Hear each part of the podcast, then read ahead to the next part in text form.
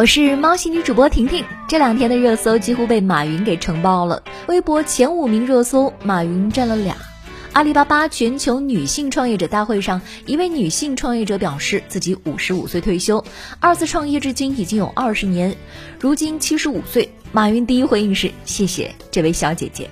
您别说，小马哥这情商也是绝了，不管多大年龄的女性，心里都是住着一位小公举的。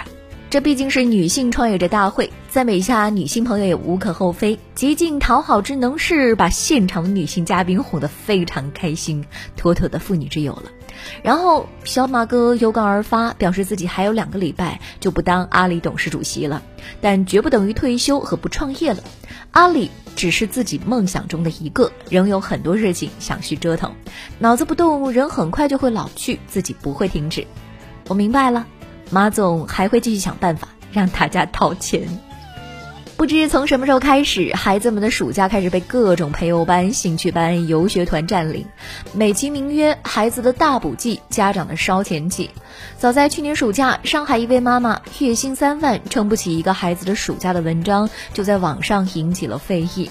这位高管妈妈晒出了五年级女儿的暑假账单：美国游学十天两万元，钢琴加游泳兴趣班四千元，英语加奥数加作文培优班六千元，再加请阿姨照顾五千。千元，合计三点五万元。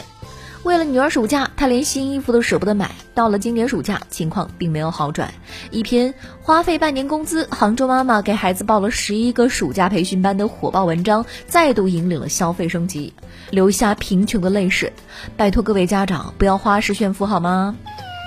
一年一度的开学大戏又要上演了。对于大学生们来说，最关心的是住宿条件。可一万六的宿舍，你们住过吗？近日，东北大学秦皇岛分校的学生爆料，学校外包的鹏远公寓肆意涨价，住宿费竟然高达每学期一万六千六百四十元，其中服务费就一万四千多元，一年要三万多。这难道就是传说中的爱丽斯顿商学院？是不是写错了呀？单位是津巴布韦币？要知道，同样的价格在学校周边能整一套一百多平的三室一厅了，一万六一学期，这是上学还是去旅游啊？到底是提供了什么高端服务呢？有人说去年收费是五千七百四十元，今年涨了近两倍，这涨价速度堪比猪肉，难不成是传说中的贵族学校了？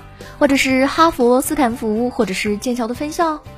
超过正常收费标准十三倍，就算家里真的有矿，也不一定扛得住啊！现在已经陆陆续续开学了。近日，西安某高校火了一位打饭的阿姨，身着一件紫色的吊带短袖，画着精致的妆容，耳朵上还戴着两个大耳环，手臂上还有一个大纹身。穿着这样给学生们打饭合适吗？视频一经上传到网上，就引起了网友热议。有网友认为，在学校食堂这种场合，这样确实不合适，打饭要穿工作服。也有网友表示理解，说大学生应该接受新鲜事物。谁说穿着清凉就不能给学生打饭的？这是职业歧视，还有网友认为这样可以提高学生打饭的积极性，避免去吃外卖垃圾，值得提倡。这样清凉的着装肯定能够让学生们胃口大开，毕竟秀色可餐，也可以缓解学习的压力哈。别瞎猜了，那是食堂管理人员的亲戚，以后不会来了。好了，今天的喵新闻就到这里，互动留言区等着你哦。喜欢我的话，记得点击一下订阅专辑哦。